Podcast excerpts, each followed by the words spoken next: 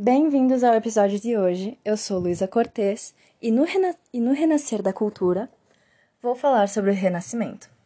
O termo Renascimento remete à ideia de um novo nascer. Na Europa, foi um momento de transformações culturais, a transformação das artes, tais como cênicas, plásticas, literárias, musicais e muitas outras. Esse movimento também traz de volta a cultura clássica, esquecida no período medieval. Foi um período importante também, além da cultura e ciência, para a expansão marítima e para o surgimento dos primeiros estados modernos.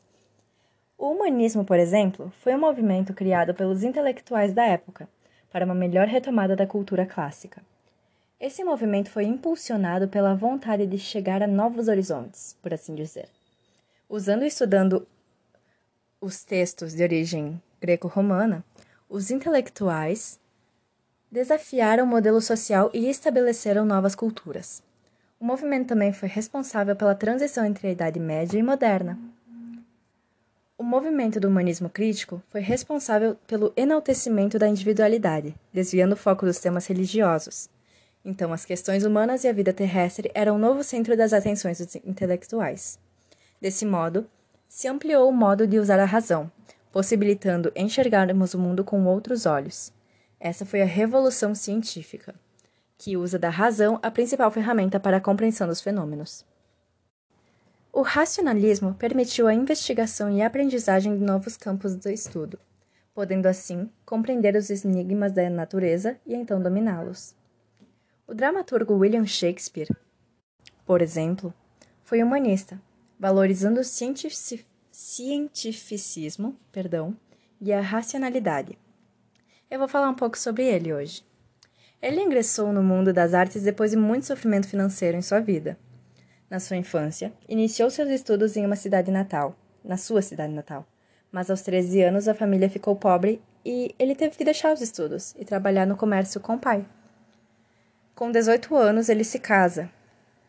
E olha só, ele tem três filhos. Nessa época, Shakespeare já escrevia versos e assistia todas as representações das companhias que chegavam a Stratford. Em 1586, o jovem foi obrigado a deixar a família e se refugiar em Londres, porque ele se envolveu com uma agente e maus negócios. Lá ele trabalhou em várias funções, entre elas a de guardador de cavalos na porta do teatro James Burbage. Logo mais estava prestando serviços nos bastidores. Ele estudou muito e leu muitos autores clássicos, novelas, contos e crônicas que foram fundamentais para sua formação de dramaturgo. Shakespeare passou a ser o copista oficial da companhia e também representava pequenos papéis. Então, em 1589, já adaptava peças de autores anônimos e escrevia o maior número de peças apresentadas no Globe Theatre. Na sua primeira fase como dramaturgo, escreveu comédias alegres, peças da história inglesa e tragédias em estilo renascença. Em 1594, já era membro destacado da melhor companhia da época, a Lord Chamberlain's Company of Players.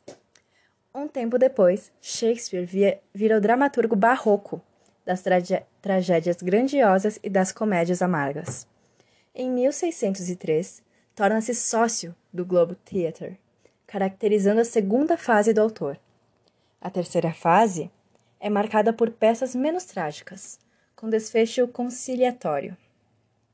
Quem diria que o autor das obras como Romeu e Julieta e Hamlet teve um começo assim? É realmente muito impressionante. Mas com um fim trágico, Shakespeare morre em 1616, em 23 de abril, sendo considerado o maior dramaturgo da literatura universal. No período do Renascimento, todos os tipos de arte evoluíram e se adaptaram às mudanças da época, o teatro não ficou de fora. As peças e obras de Shakespeare tiveram grande influência por romperem o estilo teatral com, qual, com o qual a Inglaterra estava acostumada, sendo o auge do Renascimento, com grandes destaques à literatura e à poesia. Foi o período em que a Inglaterra assumiu o cargo de potência mundial, um momento de transformação em que a expansão marítima teve grande importância para influenciar em vários setores da sociedade, como a moda, o transporte e a arquitetura, também costumes trazidos de vários cantos do mundo por meio dos mares. Assim, a cultura inglesa se alastrou por todo o canto com, como dito antes, literatura e poesia em destaque. Esse foi o episódio de hoje explicando por que Shakespeare foi um grande autor humanista.